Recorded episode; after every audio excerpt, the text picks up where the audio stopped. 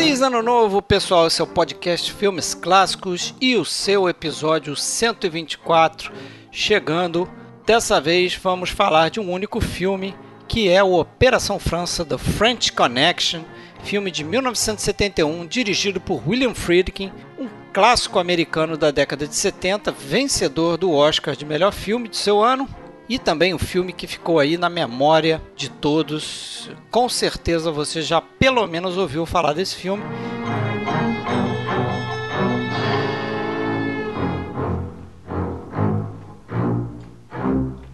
O filme tem no elenco Gene Hackman fazendo aí talvez o seu primeiro papel de maior destaque no cinema. Tem também um ator que era desconhecido até o momento, Roy Scheider, que depois vai ficar famoso em filmes como Tubarão e um estrangeiro filmando nos Estados Unidos. Ele que já tinha feito muitos filmes com Luiz Buñuel, que é o Fernando Rei espanhol, que fecha aí a trinca de atores principais desse grande clássico americano.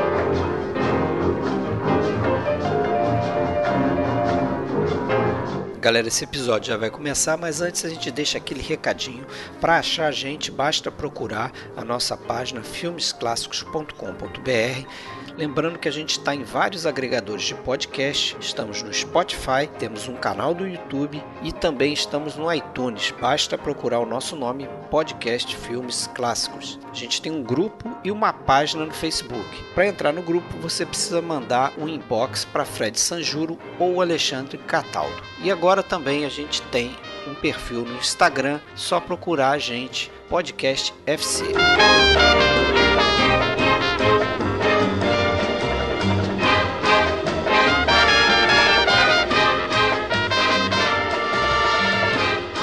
Have you ever been in Poughkeepsie?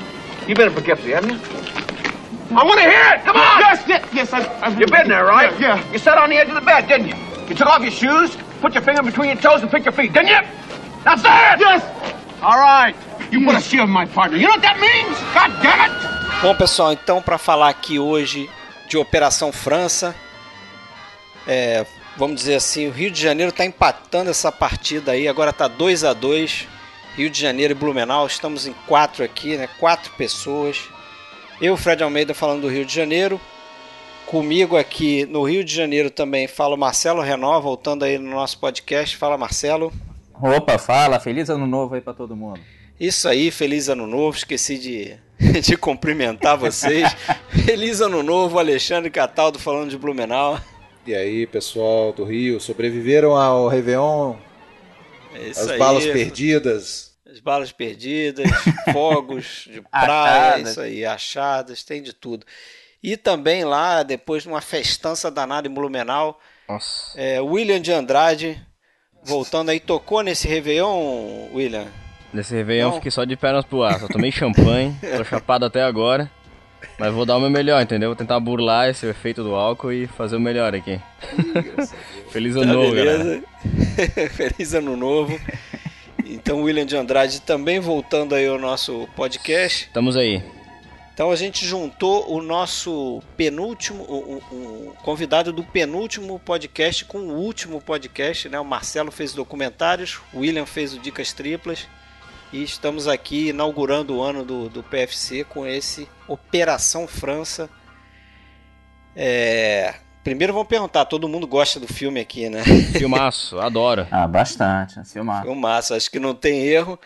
É, filme aí de 1971, né? The French Connection, dirigido aí pelo William Friedkin. Pelo grande, pelo grande William Friedkin. Grande ano.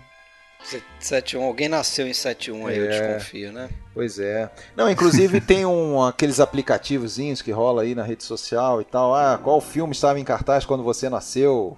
Lembra disso? Ah, sim, aí eu lembro. testei, o meu foi Operação França. Operação França. Talvez o filme americano mais lembrado daquele desse ano. Tem o. Tô arriscando aí Tem dizer. o, o. filme do Kubrick, né? O Laranja Mecânica. Ah, é, tem o Laranja Mas é em inglês, né? Laranja não, mas Mecânica é, é em 7, inglês. 7 5, né? Não, Laranja Mecânica. Não, ele competiu com Mecânica é é, no 7-1. Oscar, Ah, é 7 é verdade. É. mas ele é um filme em inglês. É, isso é. Sim, É, sim, verdade. sim. Verdade. Não lembro de outro 71 não, mas tem, com certeza tem, mas não tô Ah, lembrando tem. agora. Ah, um violinista no telhado, tem algum. É, mas a Operação França é bem mais famoso, eu acho, né? Que o violin- violinista no telhado. Saco e Vanzetti é de 71. É, Mas aí não, mas não se compara. Não em- né? Não se compara em, em- peso Também a não. Operação França, não. Um filme aí que eu acho bastante carregado no procedimento policial. A gente, a gente não pensa muito nisso, né? Mas é um filme muito com base nesse no dia a dia da polícia, né? Bastante. Acho que essa é a estrutura do, do filme. E, e muito da obsessão, mais um filme de obsessão, né? De personagem também, né? Com certeza. Um que fica Até claro o, o lance que início. tu fala sobre o, sobre o, o cotidiano da polícia, ele tem a câmera tremida acompanhando de perto, assim, o tempo todo. Isso deixa. Parece até aquelas séries documentais que a gente assiste nesses canais de TV a cabo Ah. aí, esses Investigação Discovery. Parece isso. isso, mas Mas a foi por aí. intenção foi É. totalmente essa, né? Com certeza. Eu até tava pensando, tem a gente feito de documentários e tem o Nanook, né? Que é um filme, que é um documentário com linguagem de ficção. E aqui é um filme de ficção com linguagem de Linguagem de Eu acho que sim, é. eu acho que cabe mesmo, realmente. A, a ideia foi essa, né? É aquele filme Totalmente que- intencional. de produtor, vamos dizer assim, né? Porque o, o Philip D'Antoni, que, que é o produtor que teve a ideia de fazer um filme policial, mais um filme policial, né? Já que ele tinha produzido o Bullet com o Steve McQueen. E aí é ele que leva. Também com cena de perseguição. É ele que vai atrás do Friedkin para oferecer o projeto para ele, que é um cara que ele já conhecia porque tinha feito justamente documentários na TV americana, alguns documentários criminais, como esse que a gente está falando. Ele, ele tinha feito um documentário sobre a vida de um policial chamado The Thin Blue Line, que é até um- o mesmo nome de um documentário que a gente indicou né, no, É no episódio, só que não é o mesmo documentário, é outra coisa. É um filme de TV. Ele também dirigiu alguns episódios ali da, da série, né? Do Alfred Hitchcock Present. Também Isso. dirigiu uma. Ele tinha feito bastante coisa em TV, já tinha dirigido filme pra cinema também, né? Mas sem muita. É, na verdade, Sem nessa época, impacto. é, ele tava meio considerando, menos, desculpa, sendo considerado um diretor meio que em acessão, assim, o cara tava, tava ascendendo, né, mas nada de muito destaque. É, e o Friedkin aponta uma influência direta para esse filme, primeiro o acossado, né, do Godard, em Uhum. ques- questão de montagem, né, e, e- e- mas na- no tom documental ele tinha visto e tinha adorado o Z do Costa Ah, Gavras, Costa Sim. filme de 69, é, e tentou aí adotar esse tom documental que não é por acaso, né, essa uso da, da handcam, né, algumas cenas tremidas ali, o fato de filmar em locação o filme todo, né, na- na- basicamente nas, nas ruas de Nova York, né, do Sim. Brooklyn, é, alguma coisa aparece lá de Washington, em Marsella, né, boa, boa- boa parte inicial do filme se passa em Marsella. É, então tudo isso contribui para esse realismo aí, do, do- do- esse, esse caráter quase de, de documentário. Né? É, e, e os franceses falam francês, né? Ele- o filme é muito realista, realmente. verdade. assim, ele- Não, ele até ele usa também é, muitos policiais, né? Apesar de muitas vezes não fazendo o papel de policial, mas Sim. são pessoas que estão que conhecem aquele ambiente. Geralmente crime, o contrário, então né, fazendo um- um papel realismo. de fazendo de bandido, de né, de bandido, de, criminoso, é. traficante, de os suspeitos É. e tal. E agora o Friedkin nessa época ele estava preparando, se preparando para tocar o Dirty Harry, né? E que ia ser inclusive com Sinatra, olha só, Frank Sinatra ia fazer o papel do Dirty Harry. Mas esse projeto meio que empacou né, nas mãos dele, né? Ele acabou saindo do projeto e acabou aceitando o convite do Philip D'Antoni. E é mais, mais um desses filmes que a gente já contou aqui várias vezes, né? De roteiros que os caras levam para todos os estúdios, os grandes estúdios americanos, e todos negam. Acho que foram coisa de oito ou nove estúdios que negaram o roteiro desse filme. E inclusive mais de uma vez, né? A Fox já tinha negado, só que acabou que o Richard Zanuck lá, eh, o Dick Zanuck, né, na época estava meio que de saída da, da Fox, e foi ele que deu o ok para o Philip D'Antoni com a seguinte condição, ó, é, se você conseguir fazer esse filme com um milhão e meio de dólares, a gente faz aqui na Fox. Só que corre porque eu tô saindo do estúdio. Ele meio que acreditou naquela de, ah, tá, vamos lá, vamos tentar fazer esse filme aí, não vai dar muita coisa e tal. Aí tem até uma história curiosa que o, o, o William Friedkin, na época, ele estava saindo com a filha do Howard Hawks. Ah, sim. E aí ele chegou pro Howard Hawks e, e teria perguntado para ele, cara, eu tô com esse roteiro aqui e tal, será que vale a pena fazer esse filme? Você acha que vai dar, vai dar uma boa e tal? Cara, o Hawks teria dito para ele, olha, o filme é uma porcaria. esse filme vai, não vai dar em nada. Mas se você conseguir fazer uma cena de ação ótima, excelente, que tem algum destaque, você vai ser lembrado por isso, né? Você vai ser lembrado e você vai conseguir é, melhorar na tua carreira com isso. E aí acho que foi algo que motivou ele a, a topar fazer o filme. Né? Agora, o que faz esse filme aí para mim é, é, o Ed Egan e o, o Sony Grosso estarem envolvidos. Sem né, dúvida. Os caras sem fizeram dúvida. o filme ser o que é. é. São dois policiais reais que, pô, que fizeram tudo ali. Acompanharam o cara quase todo dia nas filmagens. Verdade.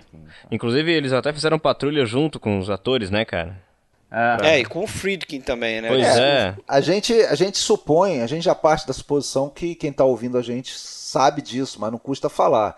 Sim. Né? Que, que o roteiro é baseado num livro que trata de. que, que é não fictício, né? Que trata de um caso real, de uma. De uma de a solução de uma de um desbaratamento de uma é, de um esquema de tráfico internacional real né, que aconteceu em 1962, se eu não me engano, né? É, rolou por vários anos. Né? Demorou, esse caso específico, essa investigação específica demorou cerca de dois anos, né? Então, até por isso, a gente sempre tem que dar um desconto, né? Porque isso está retratado em 1 hora e 43 de filme, então, naturalmente, é comprimida a história, alguns detalhes saem, mas ainda assim eu acho que o roteiro é muito bom em passar pra gente a, o quadro geral né, de tudo, como que eles começaram assim no, no escuro, né? É, com, com leves suspeitas, bem vazias, e foram ligando os pontinhos, quase num trabalho. É, é... E parece que foi, foi bem como é Isso. no filme. Eles realmente saíram de um caso e foram de noite nessa Copacabana. Eles filmaram no mesmo lugar. Isso. E isso. o cara. Isso, que esse Ed Egan, ele não se desligava, né? Ele era policial sempre, então eles estavam em tese de folga, mas aí ele reparou que tinha uma mesa, o pessoal gastando muito e tal. É a mesma coisa do filme. Ficou bem parecido. É, o, eu vi um, um documentário no, no Blu-ray, que eu consegui comprar um Blu-ray aí em cima da hora, agora consegui comprar um Blu-ray é, importado. Porra, recheado de extra, excepcional o Blu-ray. Dois discos, mas cheio de extra. E os extras, eles são até tocados pelo próprio William Friedkin. Então é ele que entrevista os policiais já mais velhos, né? O Sonny Grosso, que está vivo ainda, o Ed Egan morreu, né? Pelo menos estava, o Sonny Grosso estava vivo na época que fizeram esse documentário para o Blu-ray. E aí ele, ele, ele diz, o Friedkin diz algo que o Sonny Grosso meio que contesta e não acredita muito. Mas eu já vi o Friedkin repetir isso em umas três locais diferentes, assim que ele diz que ele não leu esse livro. Né? Esse livro é o livro do Robin Moore, que inclusive está acreditado lá no, no filme. É, é de 69. É de 69.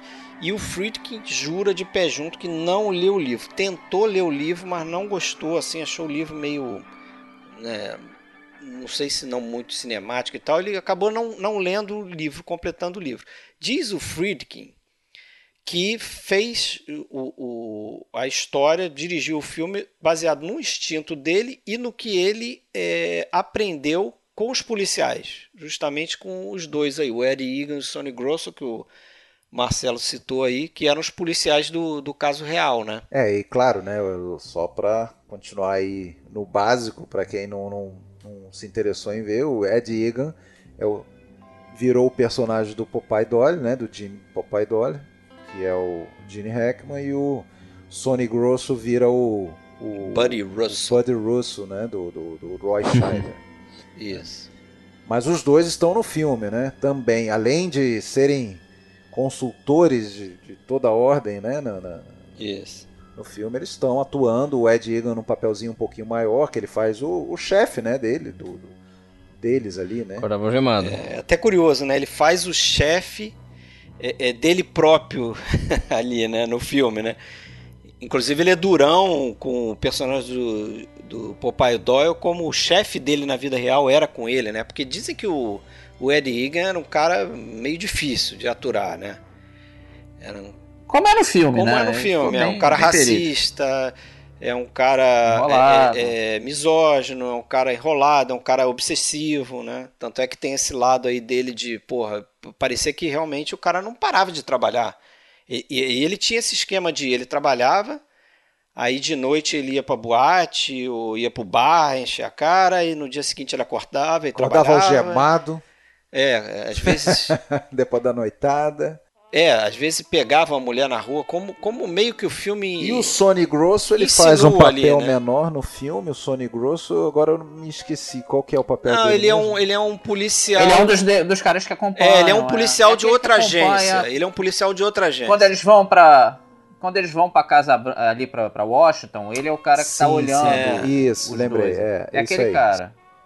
É, é ele que, que também participa ali daquela é, sensacional. Naquele momento ali que eles fazem uma perseguição triangular ali, que eles chamam, né? Eles vão seguindo o, o Charnier lá, né? O personagem do Fernando Del Rey. Fernando Rey. E, do Fernando Rey, desculpa. E aí eles ficam mudando de policial, né? Então eles ficam revezando. Uma hora vai o, o Popeye Doyle, outra hora vai o, o Buddy Russo, eles ficam trocando. Ali. É, mas tem uma hora que dá merda, né? Dá.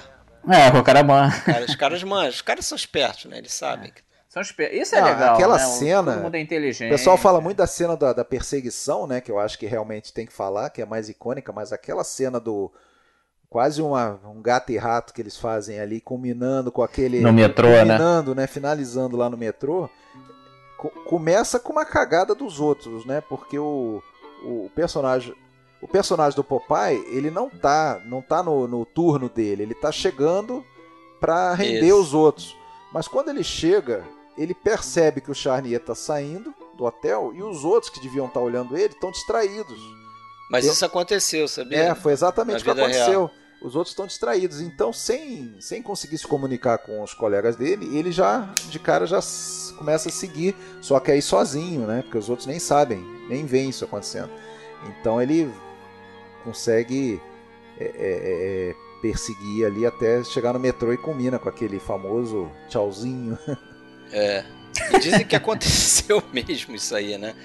Que esse, esse cara, o, o personagem do Charnier, né? Que na vida real um cara chamado Jean Girard, um, um francês, disse que o cara era bem ratão mesmo, né? Um cara bem esse cara tinha, tinha lutado na, na resistência francesa ao lado de Charles de Gaulle, então o cara. É, o cara sabe Pô, se, você, é, se, você, se vocês me permitem, falando desse negócio da resistência francesa e tudo, eu até dei, eu, eu, eu topei com um artigo que eu achei muito interessante para entender é, a, a, por, quê, por que essa história começa na França, porque o próprio título do filme é esse, Operação França, qual que é a, foi uma escolha aleatória? Não, não foi, é porque de fato Marsella era um polo no, no, refino mundial da heroína nessa época, né? já desde o do final da Segunda Guerra. Na, na, verdade, no final da Segunda Guerra começa, é, como em vários lugares da Europa, ali aquela coisa do, do, do, contrabando, né? mercadorias contrabandeadas e tal. Então, ali no sul da França, a, a, a bandidagem se é, se especializa na venda de cigarros contrabandeados, cigarros americanos, aquela coisa. Quando o, o lucro do cigarro começa a, a cair, eles passam para as drogas, né? E pô, aí Marsella tinha uma posição estratégica, assim, geográfica mesmo, né? Era a rota dos navios que vinham lá, por exemplo, do, da Turquia, onde tinha muita plantação da papoula, né? Que é a base para morfina, para daí virar heroína. Caminho para para os Estados Unidos, né? Onde onde está o mercado lá na, de viciados em Nova York, principalmente. Então é, virou um, um, polo e pela própria geografia da cidade também, a, aquelas ruas mais estreitas e becos e tal, era quase impossível para eles descobrirem laboratório de refino, até porque laboratório era, era assim é, é um termo muito benevolente. Na verdade, bastava uma uma mesa, né, uma cozinha, uma pia, uma coisa assim, o cara conseguia é, é, é, fazer em 24 horas é, cerca de 17 quilos ou 30 quilos de, de refino. Né? E, e, e, assim, uma coisa fácil de mudar de uma casa para outra, caso tivesse levantando alguma suspeita. Então, assim, e a polícia francesa, né, né, ali do, dos anos 50, vamos dizer, até final dos anos 60, a polícia francesa não estava nem aí para isso, porque esse, a questão de drogas na França não era um problema importante, não era. É, a, a, eles só faziam um refino. O problema da droga era lá nos Estados Unidos. Então, isso gerou muito problema, inclusive diplomático, né, com os Estados Unidos pressionando a França para para combater isso. E a França não tinha nenhum interesse, estava longe de ser prioridade deles. Não, e a tinha... questão, questão de contrabando também, até o, esse Sony Grosso no, nesse DVD aí, ele, fa, ele fa, no Blu-ray ele fala isso, ele fala que para o francês, essa questão de contrabando, ela não é tão problemática e pesada culturalmente como é nos Estados Unidos. Né? É. Ele até fala assim, ah, para o francês é normal até você chegar e se apresentar como contrabandista. Ah, eu, isso, sou é, smuggler, né? Isso tudo resquício da Segunda Guerra. E, e, principalmente em Marsella, que tinha a maior parte da população vinha da, da Córcega, né? Então era o pessoal que fugiu de uma, de uma ilha pobre, que não tinha nada, foi para lá, se instalou. Então a base de toda a criminalidade na França, no pós-guerra, é de oriundos da Córcega. E o, vamos dizer, o, o, o centro disso tudo era Marsella. Então daí toda essa essa esse foco em Marsella, né, que de onde vem o refino. Os Estados Unidos a, a, só conseguiu que a França se interessasse em combater isso quando daí começou realmente a aumentar o caso de viciados no final dos anos 60, início dos anos 70, aí que a França foi combater e tal. Nesse período de quase 20 anos, eles conseguiram desbaratar dois ou três laboratórios em Marsella e olhe lá, então. É, e aí, é... esse caso aí, só voltando aqui pro caso, ele parece que aconteceu ao longo de anos e anos eles fazendo esse esquema que mostram no filme, né? Eles mandando inventando mil maneiras, carro, é, inventando mil maneiras para fazer o transporte, né? Porque e aí... levando dinheiro para fora usando o, o, carros antigos, carros velhos, né? Porque acho que de, é, acho que demorou 25 anos isso aí, né? O isso, o filme dá a impressão que foi um caso é. único, né? Mas não, não, foi uma sequência. Porque você até pensa, né, naquele para-choque não podia caber tanta coisa assim também, né? É uma, quanti... ah, mas é uma quanti... mas é uma quantidade que não é significativa para um cara né, viver de... só, daquele... só daquela operação, né? Não, mas aquilo ali, porque eles acabam que ficam diluindo aquela sim, porcaria, sim. né? Aquilo é muito puro. Aquilo, o que o filme indica é verdadeiro. Aquilo ali renderia 220 milhões, cara. Aquilo ali é muito significativo. É, e, e, o esquema era exatamente esse, né? Eles tinham, acho que uma empresa de construção civil, então eles mandavam é, carros. Ele tinha um estaleiro, é, né? Ele é, eles mandavam, eles mandavam carro como ferro velho para a França, né? Para ser derretido e usarem na, na estrutura de metal dos prédios e tal que eles supostamente estariam construindo. Só que na verdade os carros estavam indo cheios de grana, né? E não, foi muito bem pensado. Um esquema campeão. Não, foi muito fidedigno à, à realidade, né? Como que funcionava. Sim, mas eu digo assim, a ideia sim, mesmo. Sim. Pô, é, campeão, muito boa. Campeão. E é incrível, né? É, voltando para o que o Marcelo falou. É incrível no caso, justamente como o filme mostra, essa cena do cara tá numa, numa boate ali no final da noite. Ele perceber que tem um cara ali que está se relacionando com uns criminosos da área, só que ele não conhece esse cara e esse cara é o que está gastando dinheiro, que está bancando todo mundo.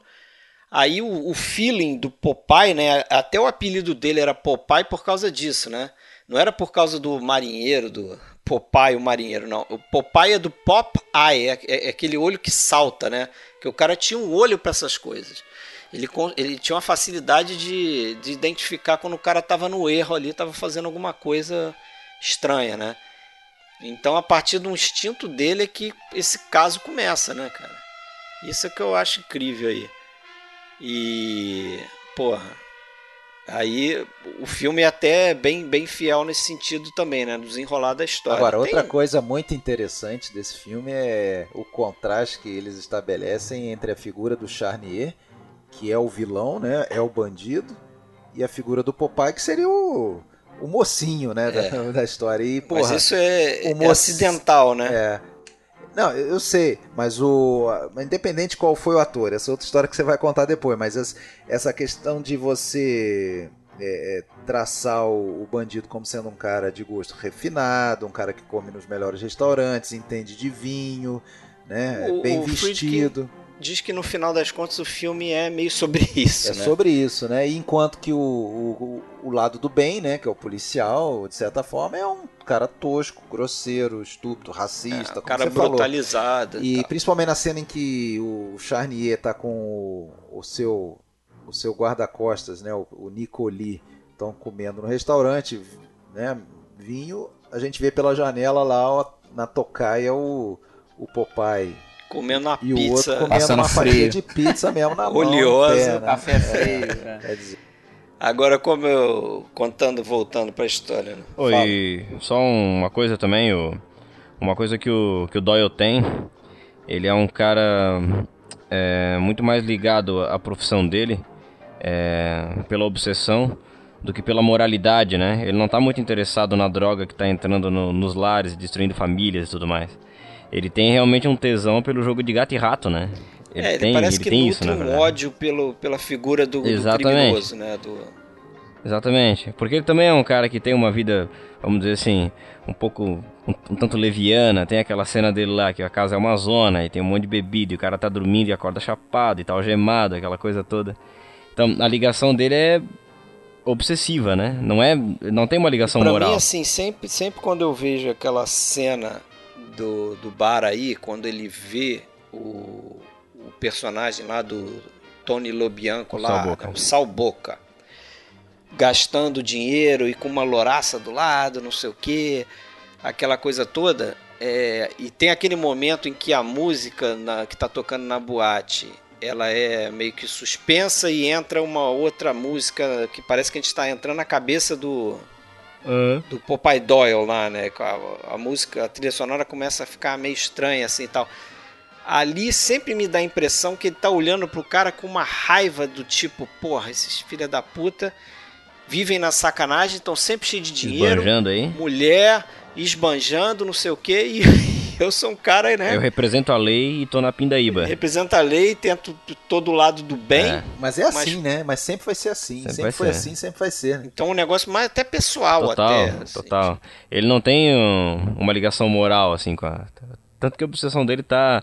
é, como é que eu vou dizer? Ela vem em primeiro plano, né? O- tipo, tudo que ele quer fazer ali... A cena até que vocês falaram ali do, do esquema de esconder a droga no carro... Pô, é, todo mundo já se convenceu, inclusive o cara que é um técnico naquilo já se convenceu de que não tem nada ali. Mas ele é o cara que não se convence, porque ele é um obcecado, né, cara?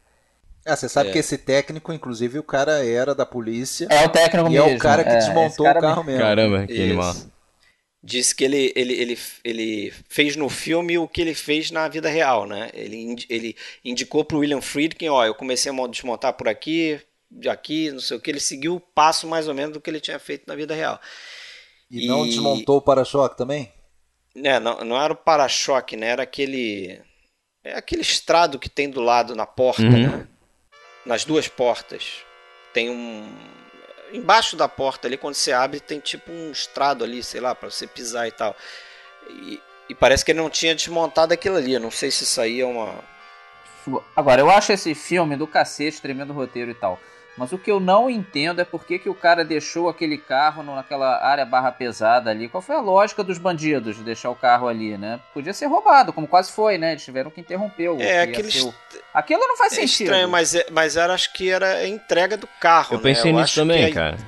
A ideia eu acho que era deixar o carro ali para o carro ser roubado, entre Sim, mas aspas, quase- e, e iam pegar as Ah, drogas. seria roubado. É, armado, Mas armado, né? Roubado uma pelo armação, pessoal rou- certo, né? O roubo fake, né? Só que o que aconteceu é que Quase saiu um roubo real ali. Né? essa quase é um roubo real, uns, uns ladrõezinhos lá de galinha que É, se bem que eles, eu acho que eles não iam roubar, aquele pessoal tava ali pra depenar o carro. É, Eu pensei acho isso, que eles cara. iam depenar. Eu pensei- Eles iam tirar Eu achei que essa era a tirar galera peças, que... né? É. Iam tirar peças. Tirar o para-choque.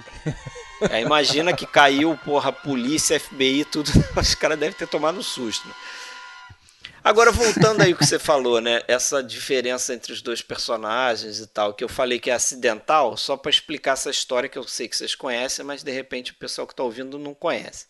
É, e aí a gente já começa a falar dos atores também, aproveita, né? Porque o, o, o personagem do Charnier é, é, não era para ter sido interpretado pelo Fernando Sim. Rey, né?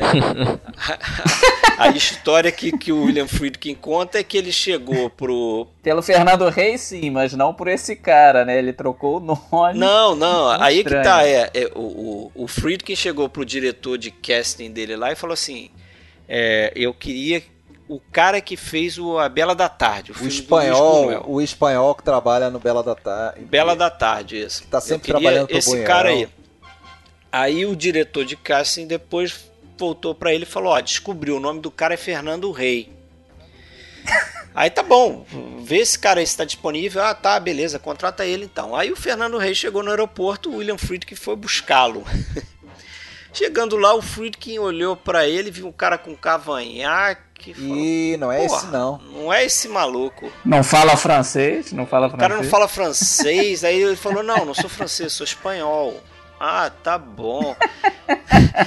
Pô, mas esse cavanhaque aí? Espera É, um pouquinho aí, espera aí. Vai ter que tirar um o cavanhaque.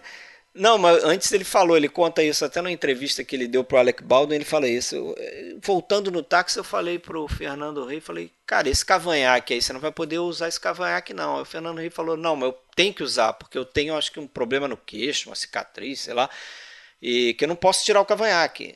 Senão vai aparecer, você não vai gostar disso. Aí falei, tá bom e tal. Aí, aí voltando, né? Não, eu, ima- Deixou o cara e no eu hotel. imagino essa conversa, o Fernando Rey respondendo isso pra ele com a mesma com a mesma fleuma que ele tem em todos os papéis que ele faz. É, o cara é um lord, É. né? O cara é super sofisticado e tal. Aí o, o, o Friedkin chegou no hotel, deixou o cara lá e ligou pro diretor de casting e falou: Puta que o pariu, vocês chamaram o cara errado, que merda, e agora vai ter que, vai ter que dispensar esse cara, esse cara não dá pra fazer. Aí Descobriram que era o descobriu que o nome Paco do cara Rabanne. era o Francisco Rabal, que até depois trabalhou com o Friedkin, né? Naquele comboio do medo. Filmaço também. É, ele é, É. um dos personagens, é inclusive um personagem que não fala uma palavra de inglês, porque o Francisco Rabal não falava inglês.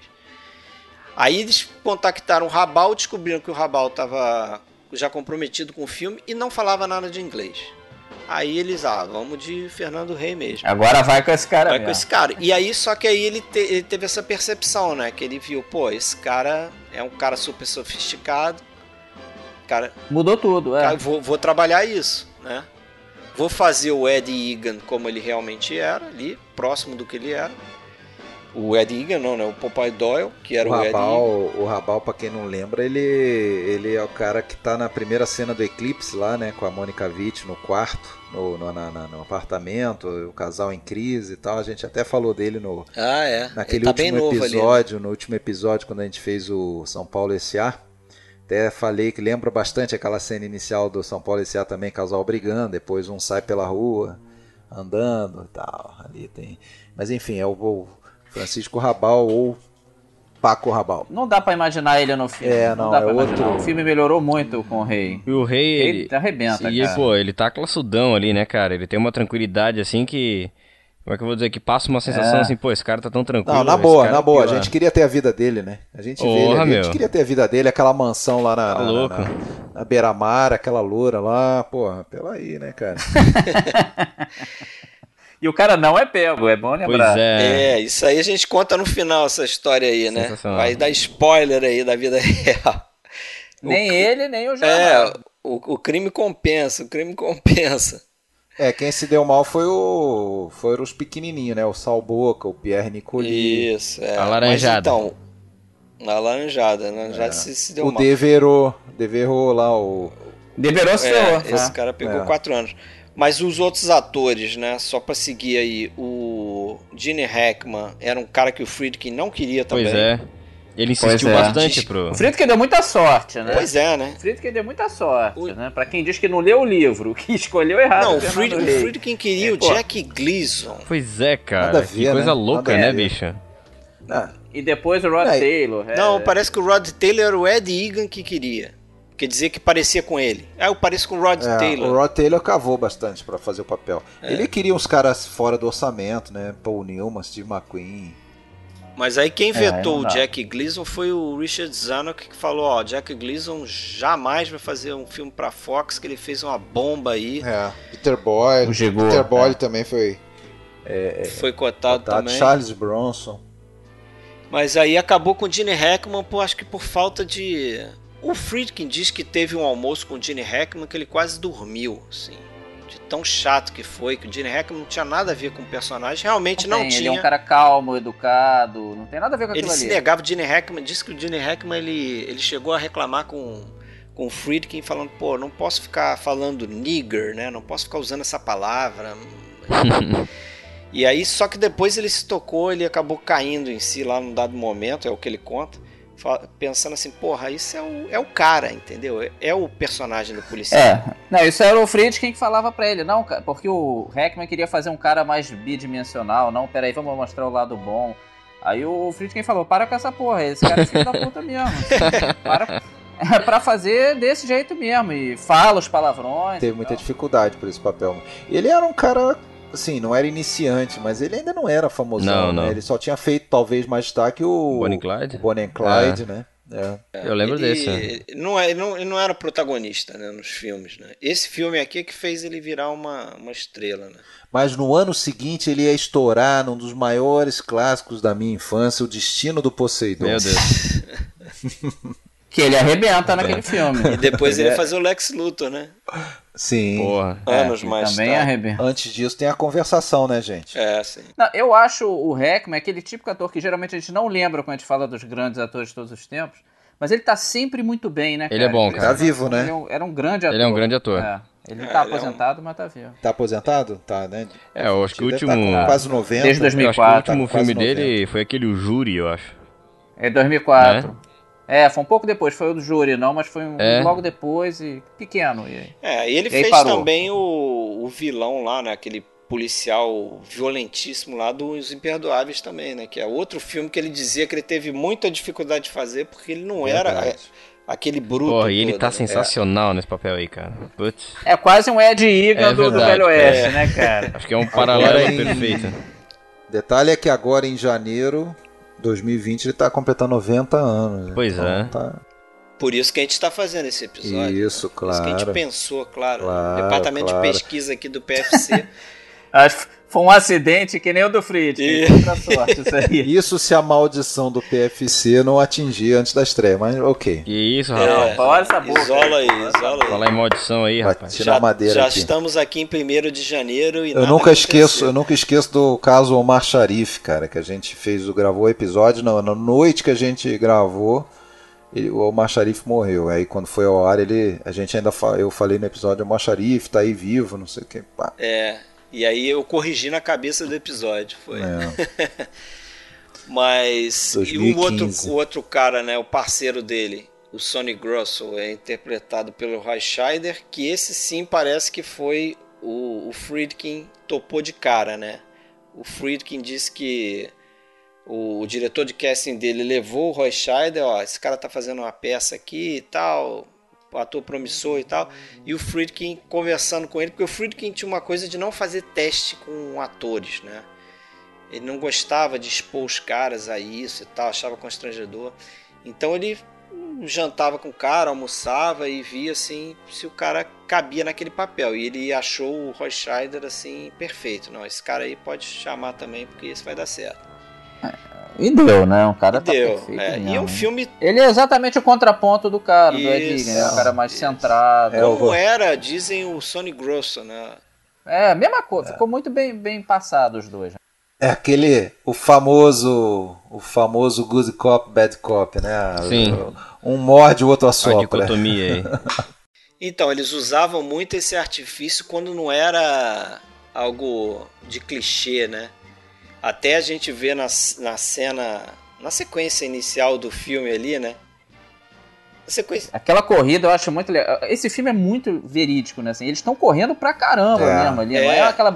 corridinha que às vezes tem em filme que você vê que o cara não tá indo a toda, né? Ali eles estão indo a toda Sim. mesmo, ficam ofegantes. E ali na, Perfeito. naquela cena você tem esse lance do good cop, bad cop, até na questão do uso dos diálogos, né? Que era algo que o, que o Ed Egan e o Sonny Grosso faziam. Né? Esse, esse- essa tática de um perguntava uma coisa que era concreta, que era relacionada a alguma coisa que eles queriam descobrir. Não, esse um era sempre o Era grosso. sempre o era- grosso. e o Ed é. Egan, que fazia o papel do mal, é que ficava com essas perguntas de: ah, você cutucou o pé? Cutucou o pé em Poughkeepsie, não sei o quê. E, e os caras ficavam, porra, não sabia que, res- o que responder, né? Porque você podia dar uma resposta pro, Ele ficava inseguro, pro é. Poughkeepsie que podia ser pior do que responder o, o, o caso concreto ali que o outro estava perguntando. E eu fui. des- É, esse negócio do Poughkeepsie é porque teve um estuprador, Isso, né? é, que- é, um, que- é um caso que real também. ficou, Que ficava mexendo no próprio pé depois de ter estuprado uma Isso. mulher e tal. Ele usava esse gancho. Cara, e claro que o ladrão não entendia nada. Mas aí, por causa disso, o cara ficava desnorteado e respondia Isso. correto pro grosso. Mas quem entendia ficava com o pé atrás, né? Porque, pô, esse cara vai me acusar de estupro, né? Porque você É, ir pra ser pior. cadeia como estuprador não é a melhor das coisas, né? Em tempos de em tempos de altas críticas à, à atuação de policiais aí todo mundo, né? No Brasil não é diferente, mas é, porra, seria totalmente execrável um personagem como o dele, né? Porque nessa cena que vocês acabaram de narrar do, do início, né? Da perseguição, a cena do Papai Noel correndo, né? Isso, é. A cena do Papai Noel. Porra, eles quando alcançam o cara e derrubam o cara, eles sentam o cacete no cara. Era totalmente desnecessário, Sim, né? chute Era- na cabeça. É, mais ou menos também, né, Alexandre? Porque o cara deu uma Ah, facada ali verdade. no... No, Roy Scheider. né? Não, Scheider, tudo né? bem. Não tô, não tô defendendo o bandido, não, mas o.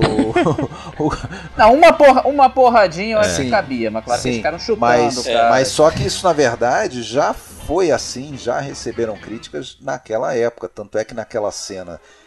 é, que é a, a cena do filme que quando tem o desfecho e, e ele mata o Pierre Nicoli na, na escada da, da estação de metrô. É, porra, choveu crítica. Não, mas o cara tava saindo desarmado. Ele, ele tinha deixado a arma lá no trem. Mas peraí, peraí. Entre nós aqui, o cara fez um banzé. Nossa. Sim. Bateu o trem. Não, aí o Friedkin Pô, sempre se também. defende dessas crises, sempre se defende dessas crises, dizendo, bom, é, independentemente disso, o Ed Egan estava do meu lado, fazendo a, a consultoria, e eu tenho certeza que era esse o jeito como ele ia, é, né, que É, ele dá ia um tiro nas costas do cara. Sim. É. O cara se vira pra fugir e dá um tiro nas Pô, costas do cara cena- desarmado, né? Essa, essa Mas- sequência toda é muito foda. Ele não estava fazendo um documentário sobre o comportamento Exatamente. correto do policial. A boa ele estava ou a má o conduta, né? É, ele estava fazendo. Não, e na, na época, a galera levantava no cinema e batia palma. Então também tem isso. né? Tem que lembrar que isso foi em 71. A, a, a época era outra, não era hoje em dia. Hoje em dia não ia ter a galera levantando e É, batendo a Permissividade na pra esse tipo tinha. de coisa era Dá bem uma maior. medalha pra esse fascista aí, porra! Agora vocês falaram aí já do final da cena do, do trem, né? Vamos falar dessa, dessa sequência aí, né? Que é algo que o Friedkin queria fazer porque ele viu a sequência é, de perseguição de carros do Bullet. É, e mesmo o Felipe D'Antoni, né? mesmo Que Felipe D'Antoni, produtor, né? Carro versus carro. Carro versus carro e o Friedkin não queria fazer de novo o carro versus carro. Então ele ficou matutando lá, porra, o que, que eu posso fazer diferente? O que, que, que eu posso fazer diferente? Um- quando um belo dia ele teve essa inspiração, acho que ele estava andando ali perto da. Não, ele e o, ele e o Felipe D'Antoni ficaram andando por Nova Isso. York pensando. Há muito e aí tempo. eles observaram o trem passando e, porra, e aí, se a gente fizer carro contra trem, né? Aí tem a historinha de que ele, a primeira coisa que ele, que a preocupação que vem na cabeça dele é o seguinte, porra, quanto será que, que corre um trem, né? Porque se o trem correr muito mais do que o carro, vai ficar difícil justificar isso, né? O carro perseguindo o trem. Aí ele foi, é, é, parece que eles foram, é a única coisa que ele diz que pediu autorização para filmar, né? Porque tem isso também. Eles fizeram o filme em locação, mas sem autorização nenhuma da prefeitura. Meu Deus.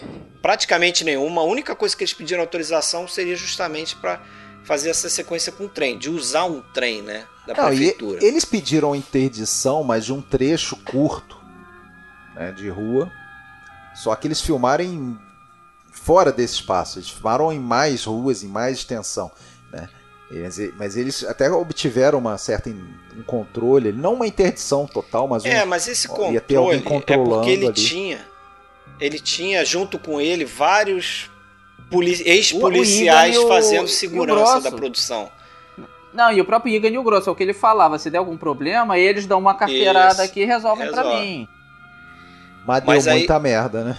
Deu. Mas a história curiosa desse, dessa perseguição então foi isso: que ele foi lá no, no- na, na secretaria lá de transporte para pedir autorização e sentou na frente do encarregado lá e o cara falou: Olha, cara, vai ser difícil liberar isso aí. Se eu liberar esse negócio do jeito que você tá falando aí, perseguição, é, é trem sendo sequestrado, batida de trem.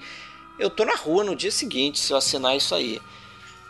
Aí o cara falou: É. Eles falaram, ele, o D'Antoni, o Friedkin e o D'Antoni falaram: Ah, tá bom então, beleza, vambora. Não dá pra fazer nada e tal. Mas o cara falou: Peraí, Eu nem queria mesmo. peraí, vocês estão indo embora por quê, né? Eu não falei que era impossível, eu falei que era difícil. Ah, Aí o- Ah, é aquele jeitinho brasileiro, né? Jeitinho brasileiro em Nova, Nova York nos anos 70, né? Ah, esse jeitinho tem em todo Tem em lugar. todo é. lugar. Não é só nosso, não. É, lembrar que aquela Nova York ali, né? Aquela Nova York pré-Giuliani, né? Que era, porra, o bicho Era barra pegava, era pesada. barra pesada, criminalidade alta e tal. Corrupção, né? Então eles foram lá e pagaram, acho que deram 40 mil dólares na mão do cara e uma passagem de ida pra Jamaica, né?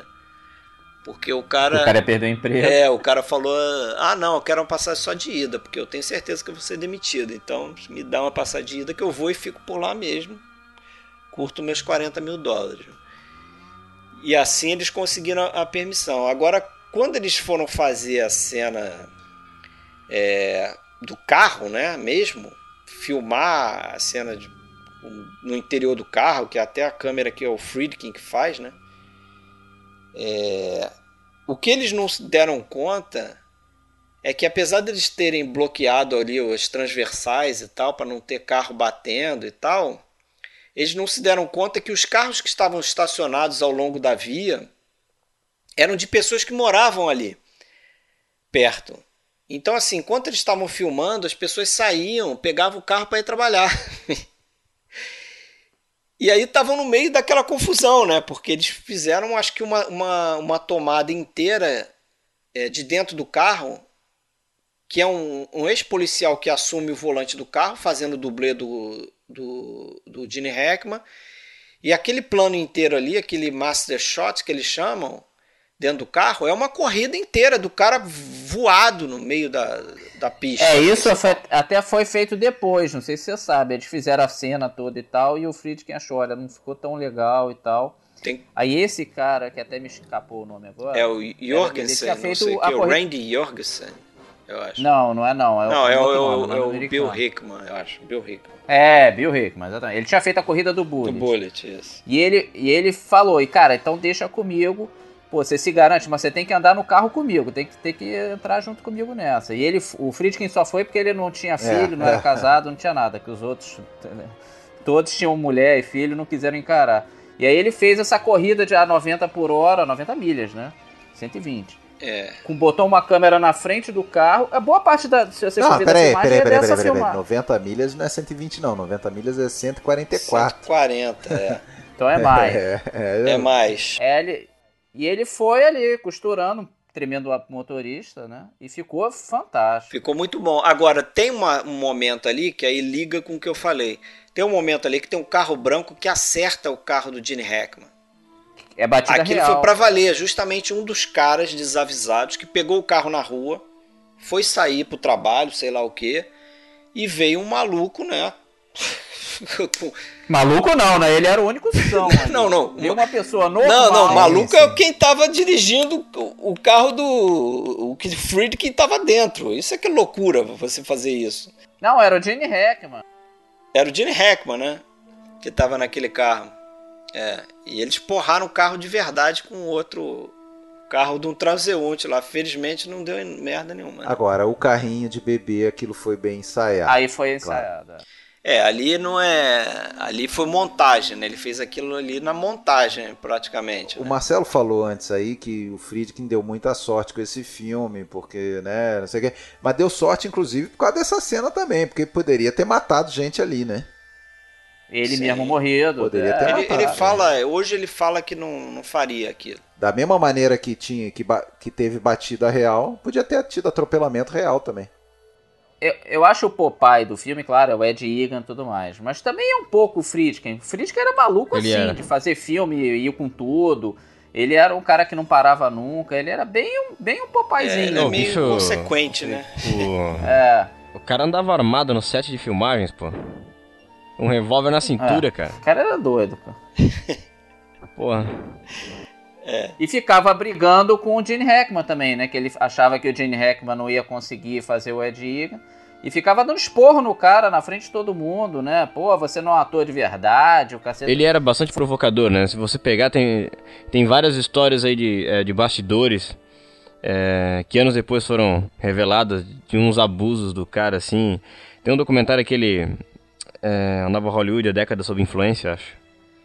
E a Ellen Burstyn conta várias histórias, assim, que ele fez no set do Exorcista, de o cara andar armado, e aí tem uma cena que o Jason Miller tem que levar um, um susto.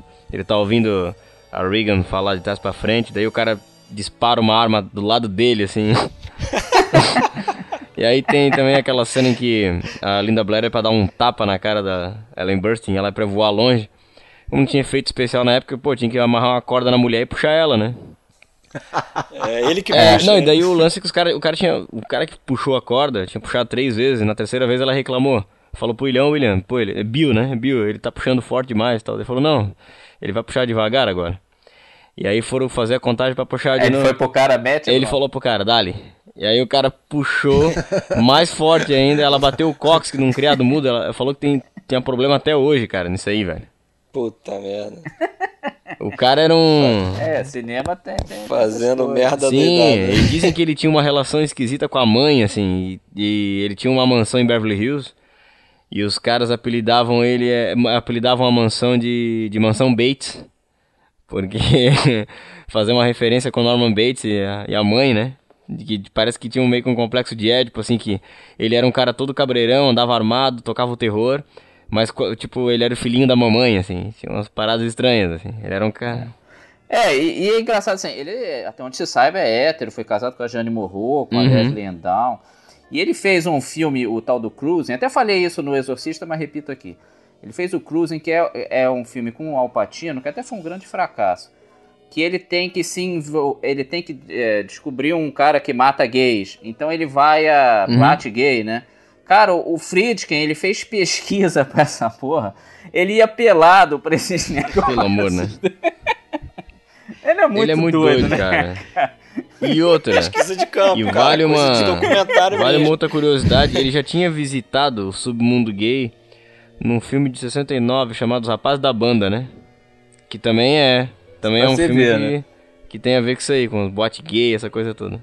Ele ia com tudo. É. dizem que nesse comboio do medo, que é a refilmagem Filmaço. do Salário do Medo, Isso. né? Que ele, que ele também arriscou a vida várias vezes, naquela famosa cena da- do caminhão naquela ponte É, torta. isso que eu ia Ele- falar. Esse filme é bem a cara dele, É. né? Tipo, se meter numa selva e fazer as coisas mais doidas ali, né? E os negócios inconsequentes. Agora, só, só pra botar um contrapeso nessa história aí também. É, ele sempre me deu pinta, e eu acho que eu já ouvi pessoas falando isso também, é, que ele era meio historinha, né? Ele gostava de contar umas historinhas. Ah, sim. Inclusive, Não, mas várias dessas tem confirmação. Tem, mas- Ele- mas ele aumentava. Mas, por assim. exemplo, o Gene Hackman diz que o, o carro estava 70 milhas por hora, não estava 90.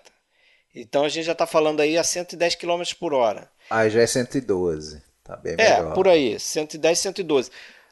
Mas, É, e mas é até é, em relação a justificável, 140 assim, porque se você é, for ver, ele botou uma câmera no- embaixo do, do paralamas do carro e, e você vê que o asfalto está bem próximo ali, tem uns planos que a câmera está bem próxima do asfalto, né? E isso dá uma sensação de que você está correndo mais, né? Porque o, o, o chão está passando mais Sim. rápido. Então é bem pro- provável que ele Olha, e tem, e, 70 ma- e ali. tem algum momento ali da, da perseguição em que em que tá acelerado, em que tá acelerado o filme, tá? Quando não tem pessoas na rua, ele acelerava também. Quando tinha, não tinha jeito, que aí a pessoa ficava andando rapidinho, ficava estranho. Dava pra enganar, né? Agora vamos falar dessa. Você começou a falar na, Essa cena é na monumental. mulher né? grávida aí e, e não terminou, né? Porque ali tem algo que esse filme é muito é, é, celebrado por causa disso, né? Que é justamente a questão da montagem, né? Sim. É um filme Ah, que fantástico. essa sequência principalmente é uma aula de montagem, assim, de tempo de É. plano, o quanto tempo você dá pra cada plano ali. Mas Como qual é que mulher você- grávida que você tá falando? Mulher da criança. Não é mulher Ah, do grávida, carrinho, grávida, do carrinho. o carrinho do bebê. Que é o, o final ali dessa sequência. Final da corrida, né? Não da sequência.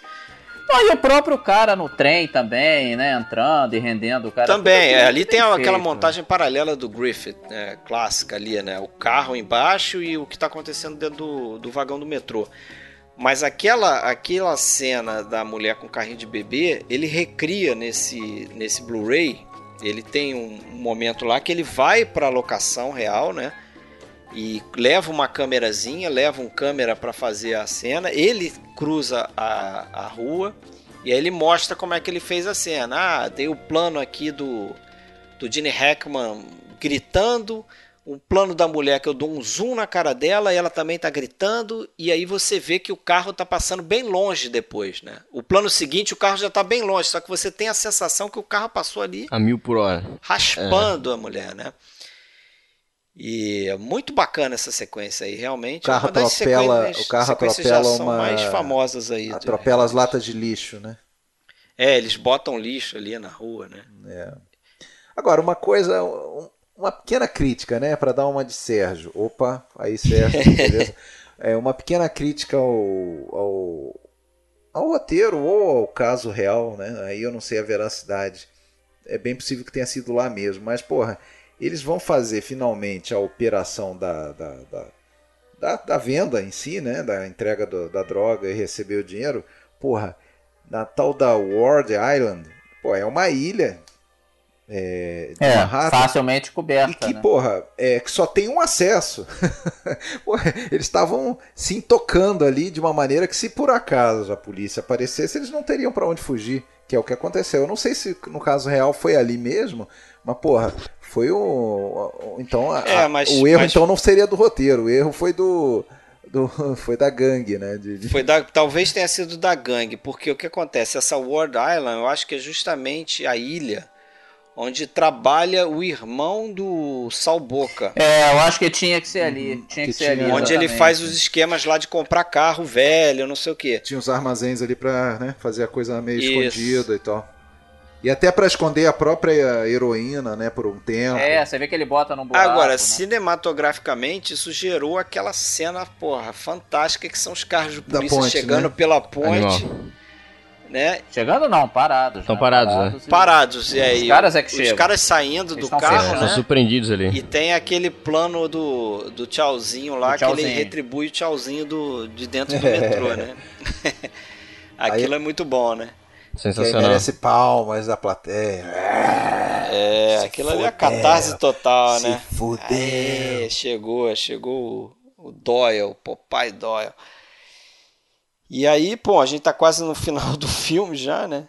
Não, mas dá pra falar de outras coisas. Por exemplo, eu gosto muito do começo desse filme nos créditos mesmo. Aquela música. Ah. Me lembra até um pouquinho a música do Hitchcock, né? Ela parece cortante. Música né? do Don Entrando Ellis. pe- É, muito boa. A trilha do Don Ellis é muito boa. É.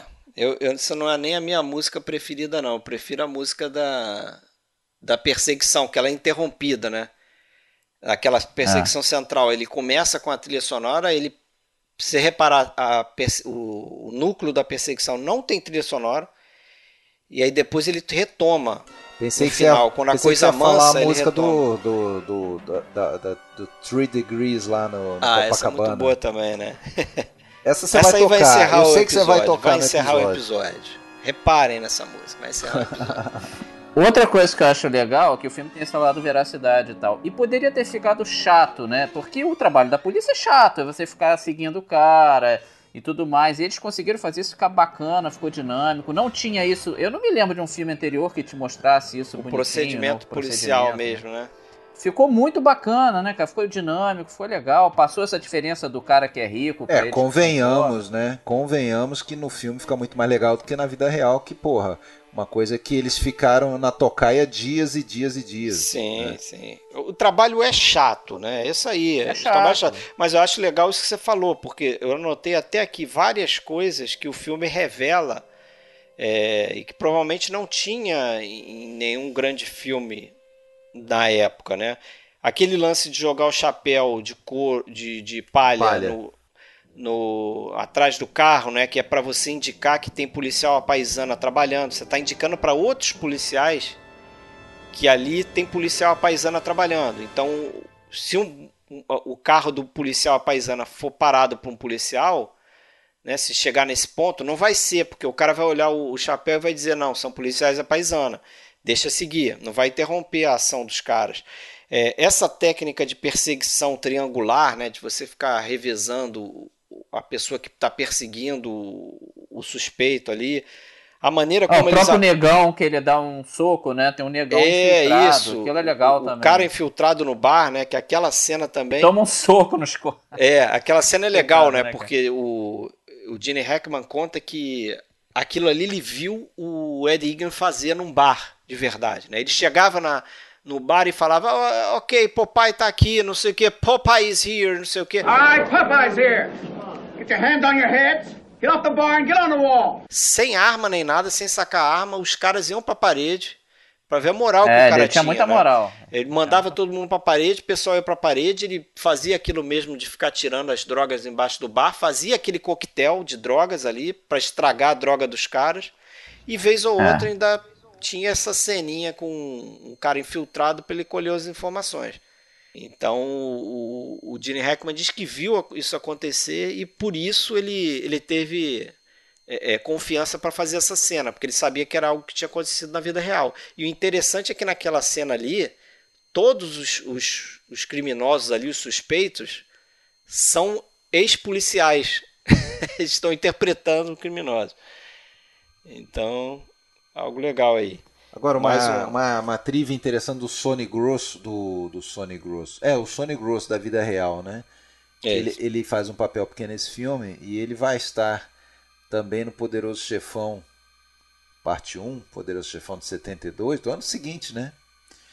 Ele é um dos caras que, que mata o, o Sony também, né? O Sony Corleone, aquela da, no- na, na cabine de pedágio, famosa, Ah, é? cena do, que ele é metralhado ali e tal.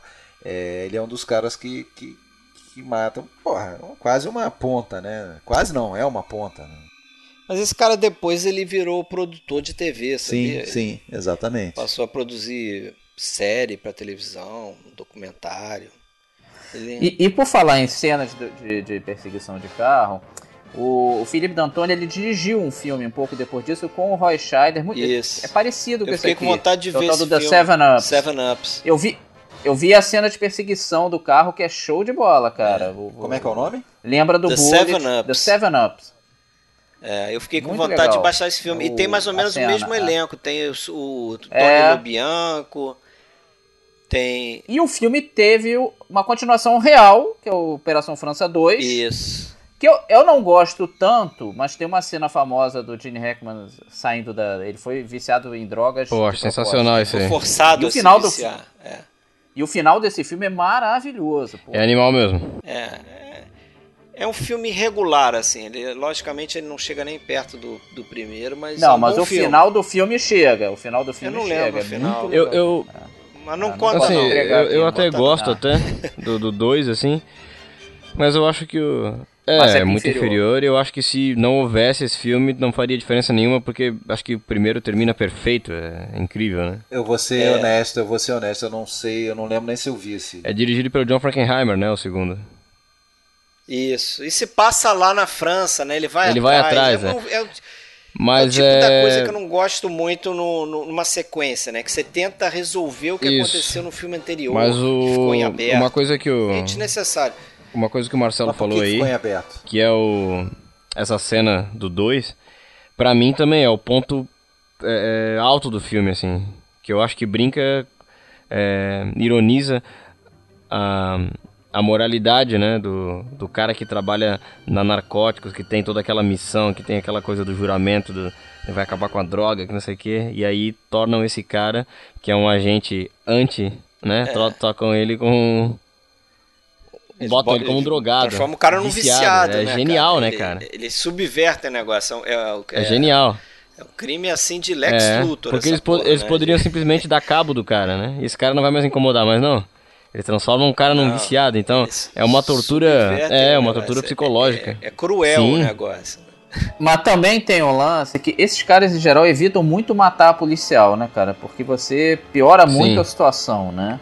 Uma, uma coisa que eu acho que do filme que é caô, claro, que é toda essa cena de perseguição, vem disso, do cara vai matar o Popeye Doyle, né? Que até o que bota o Popeye de novo no, no caso, ele já ia ser afastado, né? Ia acabar tudo, no fundo foi uma É, polícia. ele tinha acabado de ser afastado, só que Mas- eles não sabiam, né? É, eles não sabiam. Mas o cara não ia matar ele, não fazia sentido, cara. Você atrai muito mais a polícia, aquilo é burrice. Eles geralmente evitam muito isso, matar policial, porque é pior, pô. A polícia vem com tudo. Não faz sentido. O cara quer sumir, ele quer desaparecer. É, quer isso que a aí foi um, foi um artifício de roteiro ali, né? Talvez. E também o cara. E burrice também, o cara ficar tirando lá do alto do prédio. Mata de perto, né, cara? Se é pra matar. Faz o que ele fez em Marsella no começo do filme, né? Dá um teco no cara. E boa. Ali- Aliás, aquela abertura é bem legal, né? Do policial, a gente não entende. Animal. Quando a gente vê o filme a primeira vez, a gente não sabe se aquele cara é mocinho ou bandido, né? Sim. E ele tá, na, tá lá na perseguição do Charnier. O Charnier, é, o personagem Charnier, a gente fica o filme inteiro meio na. Até a, até a hora do metrô, a gente fica o filme inteiro na dúvida se ele sabe ou não que está sendo seguido, né? Porque ele é muito discreto, mas a gente confia que ele sabe o tempo todo, né? É, ah, ratão, É porque cara. esse personagem, ele, ele, ele, ele passa muita segurança, né, cara?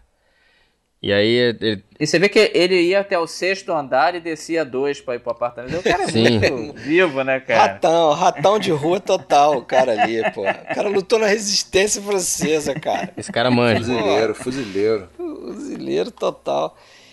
E eu, eu acho. Aí já acho que a gente já pode ir até pro final, né? Bora. Comentar esse final da vida real também aí, que a gente já meio que pincelou na parada. É, não, Que isso, é- Que eu, isso que eu queria que você falasse. Ah, ah, o pessoal sentiu necessidade de explicar no filme seguinte, mas explicar o quê? Vamos lá. É, né? Não, então. Que o- fiquem o- aberto. Não é explicar, não. Fiquem é- aberto, É, né? terminar a questão do Charnier. Então, é, o Isso, o aberto. filme acaba naquela, naquela ilha lá que você comentou, né? É, com os policiais chegando e a barata voando ali pra tudo quanto é lado, os caras correndo pra um lado pro outro. E o Gene Hackman, o personagem de Gene Hackman, vai atrás do Charnier. Entra lá num lugar que tá abandonado ali, um prédio abandonado, e segue atrás do cara. É, tem algo que não condiz com a realidade, que é o, aquele lance do dele matar o outro policial, né, o tal do Muldrick, que inclusive é interpretado pelo Bill Hickman, que é o dublê aí, que o Marcelo já comentou. E eles têm uma treta, Aí né? ele mata esse E eles cara. têm uma treta pessoal, né?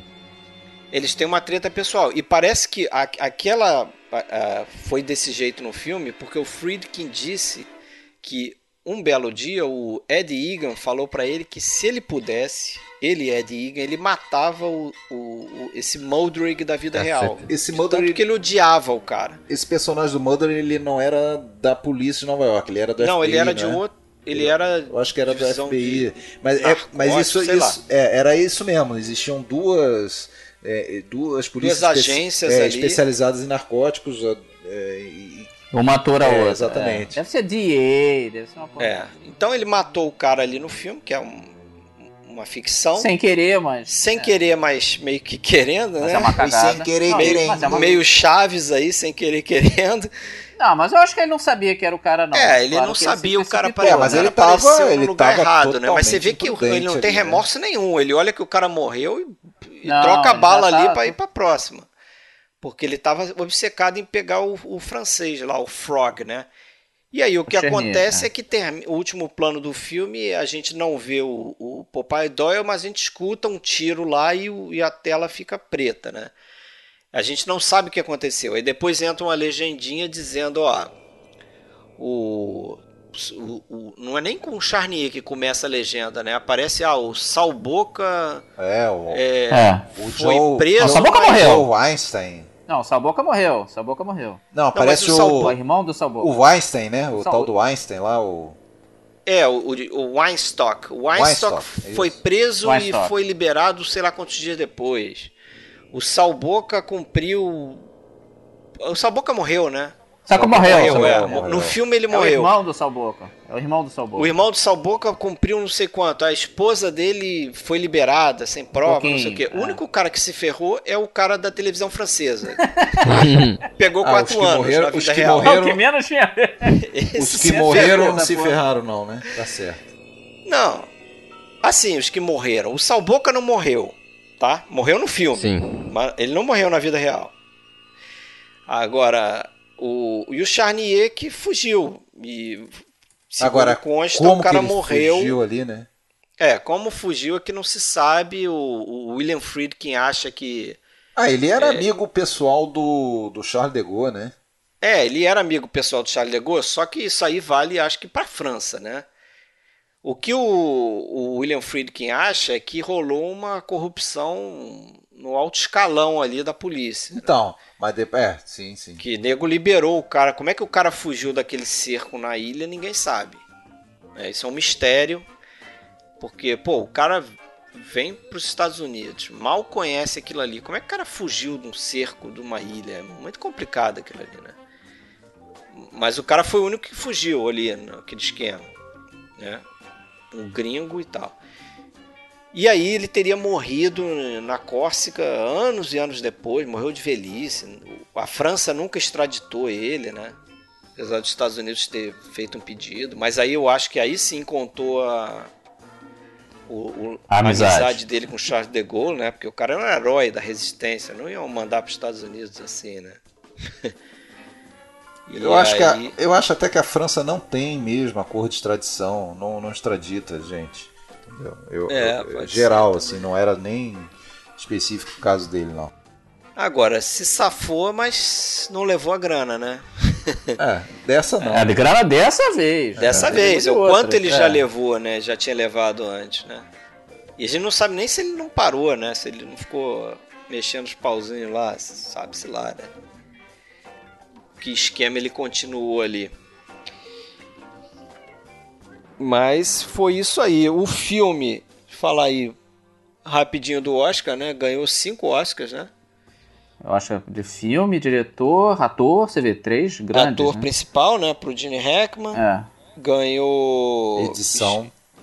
Ganhou. E quando terminou o filme, eles brincavam. "Ah, Esse filme não tem a menor chance com essas coisas de Oscar. É, esquece isso aí. Você mas- vê como Mas pra completar, não gan- tinha estratégia nenhuma. ganhou edição pra esse Gerald Greenberg, o cara que montou o filme, e ganhou Muito roteiro merecido. Do Ernest Steedman. adapta, a- adaptado Ernest Steidman também, né? Tem gente que reclama desse Oscar de ah, devia ter dado pro Laranja Mecânica, mas o Laranja Mecânica foi muito assim controverso, muito polêmico, era difícil dar para pro Laranja Mecânica, ele tinha muita violência, muito sexo, é- era complicado, cara, eu entendo. É, mas assim, diga-se de passagem também que ele, o Oscar, acabou premiando um filme que muita gente acha que é o um dos filmes que veio pra quebrar total o, o já moribundo Código Reis, né? Ali, o Código de Sim. Sim, não, mas já tava morto. Tava morto, mas assim, parece que esse filme foi o primeiro que juntou essa coisa toda, né? Violência.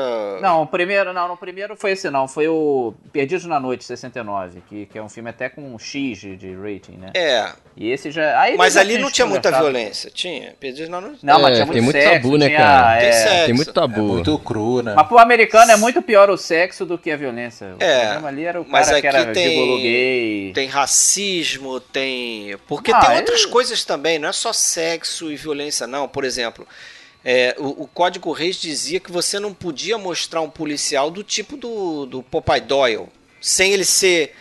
Sem ele ser. Sem ele, sem ele ser sof- sofrer no final, sem pagar. Já, já isso. era. É, já, o código Reis já, tinha ido pro saco. Já era esquema de rating, né? De, o que é até hoje, né? PG, aquelas palhaçadas lá de livre, é, PG de 13. Já era assim, É. entendeu? E esse filme não foi X, sei lá eu por quê, porque É. era pra ser X, né? Sim. mas não foi. Mas acabou aí super premiado aí então, né? Acho que foi o filme do ano, né? Do, do Oscar. Foi, foi.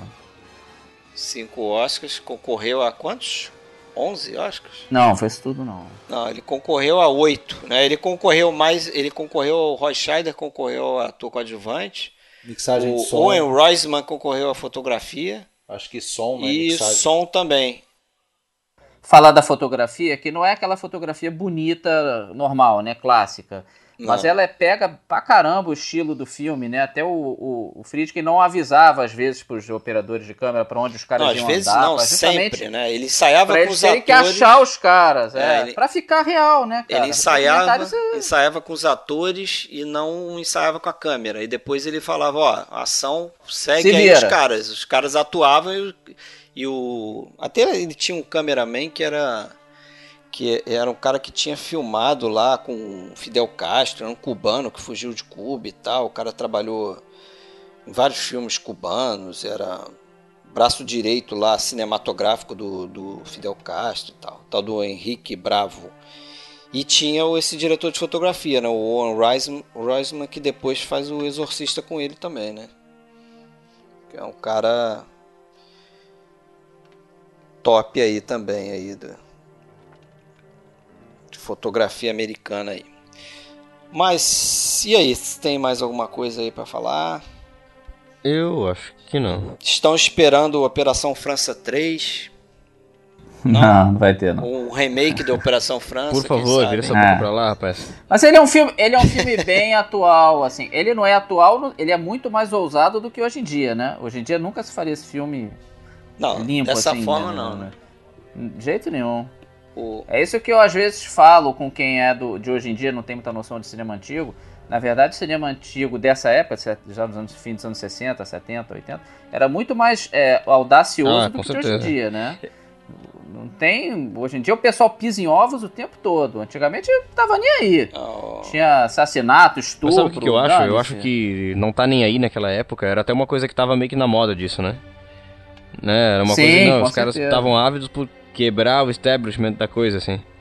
E, e hoje em dia já rola um- uma, uma, uma pasteurização é, do, o oposto disso, né? A preocupação é, é, é compactar o negócio mesmo. Sim. Esse filme tem uma curiosidade também que foi um dos primeiros filmes em que apareceu o Trade Center É. sem A, a segunda, uma das Sem- torres em construção até, né? É, isso, isso. É, foi um dos primeiros filmes, 71, 70, 71. Tem uma coisa que quando William Friedkin foi filmar o, o Exorcista, ele tava com o ego tão... Aliás, esse, esse grupo de diretores dessa época, dessa fase de Hollywood, era- eram, eram bastante característicos por isso, né? O Coppola se comportava como um verdadeiro poderoso chefão, né? O Spielberg mentiu a idade. É, o Spielberg mentiu a idade para ser considerado um diretor prodígio. E o, o Friedkin no set do, do Exorcista, a cadeira dele, ao invés de estar escrito diretor, estava escrito é, Oscar por Operação França. subiu a cabeça um pouquinho, né? Pensa, né? Tá Só um pouquinho. É, ele até foi considerado na época o diretor mais novo a ganhar o Oscar, mas ele, acho que ele tinha mentido a idade, depois foram ver É. isso. Não era. É o Norman Taurog pelo Outro Skip, né? caôzão, né? Que feio. É, causão que dele. feio. Mas ele era bem novo, ele era bem. Que feio, pois é.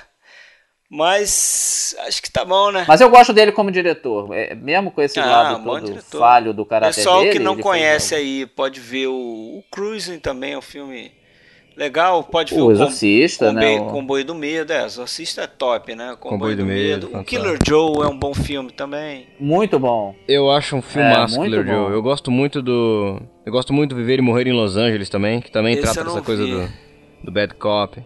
Filmaço dos anos 80, uma das primeiras participações aí do William Dafoe no- É. como vilão, bem novinho também. E é um pouco.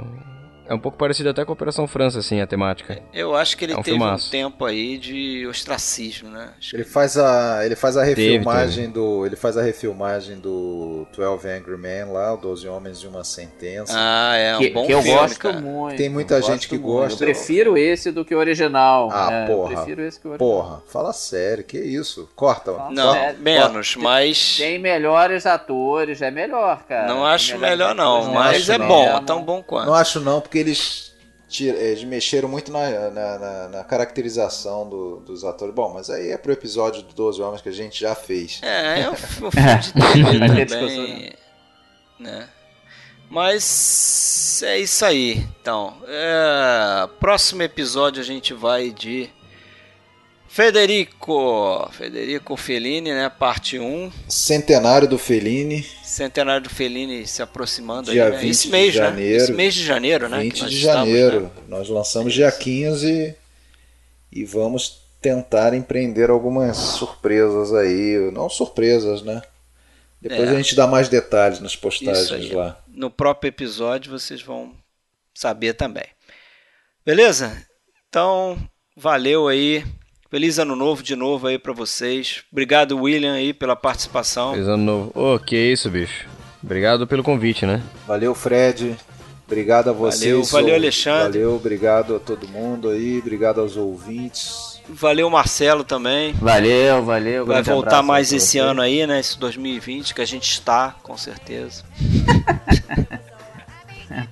Uma piadinha interna. Isso, isso. Mas beleza, então. Abraço!